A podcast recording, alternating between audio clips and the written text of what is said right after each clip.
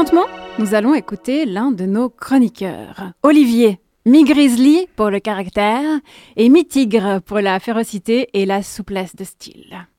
Les animaux dans l'art, est-ce que, selon toi, il y a matière à polémiquer?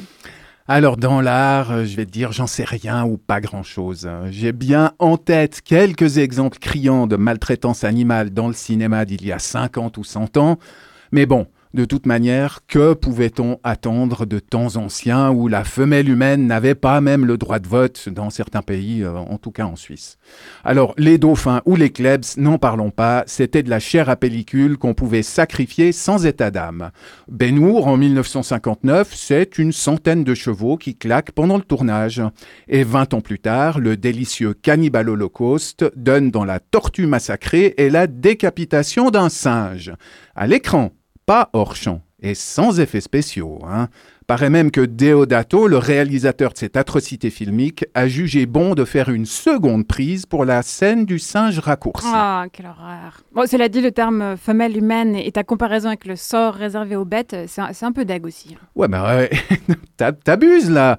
Tu me disais toi-même qu'en préparant cette émission, tu avais constaté que nous sommes au fond des animaux comme les autres. Faudrait savoir. Hein.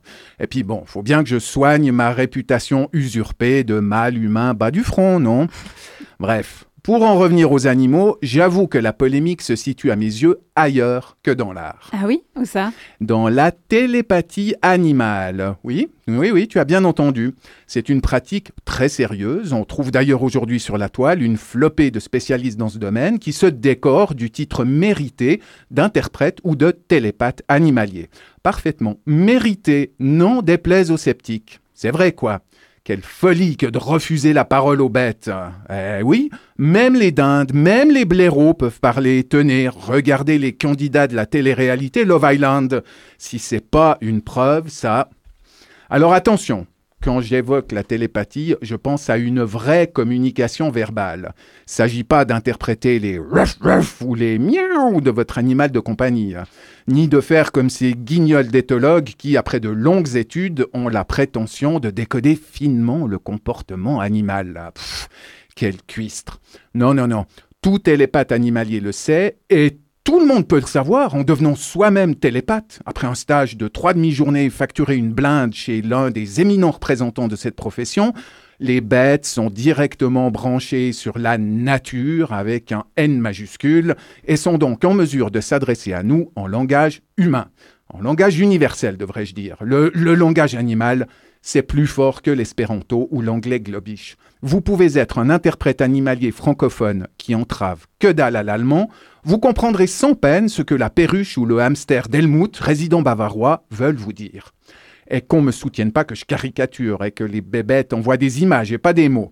Quand une poule tient un discours charpenté sur la guerre en Ukraine, ou qu'un labrador vous conseille de troquer votre job chiant de secrétaire pour ouvrir un food truck, parenthèse, ce sont des exemples authentiques, je vous le jure, eh ben, vous n'allez pas me faire croire qu'ils se font comprendre à l'aide de simples images sans légende transmises en une sorte de PowerPoint mental. Mais il y a plus fort, il y a plus fort encore. Vous n'avez même pas besoin d'être en présence des bestioles pour télépater à mort avec elles. Ça marche aussi sur photo. Ok, il y a parfois, il y a parfois quelques couacs, comme le montre le youtubeur G. Milgram dans une vidéo consacrée au sujet. Il a envoyé une photo de son lapin, qui était en froid avec son chat, à une interprète animalière, laquelle a retourné une transcription détaillée des pensées du sympathique lagomorphe et a annoncé à son propriétaire qu'une réconciliation avec le chat était tout à fait possible. Alors qu'en fait, euh, pas tellement. Euh, le lapin était mort et enterré bien avant que Gémilgram ne sollicite la télépathe. Pour ma part, ben, j'ai encore des progrès à faire, en télépathie, je veux dire. Car j'ai demandé à ma chatte virgule de me souffler la chute de cette chronique, et devinez quoi? Euh, Nada silence radio. Alors, ben oui. Alors, soit je suis une brêle et il faut vraiment que je vende un rein pour m'offrir un stage en communication animale, soit euh, soit il y a une autre hypothèse, horrible celle-ci. J'ose à peine. Euh, vas-y, vas-y, Olivier, on est prêt à tout. Ah, bah, D'accord, tu l'auras voulu. Est-ce que la télépathie, qu'elle soit humaine ou animale, ce serait pas du flanc par hasard?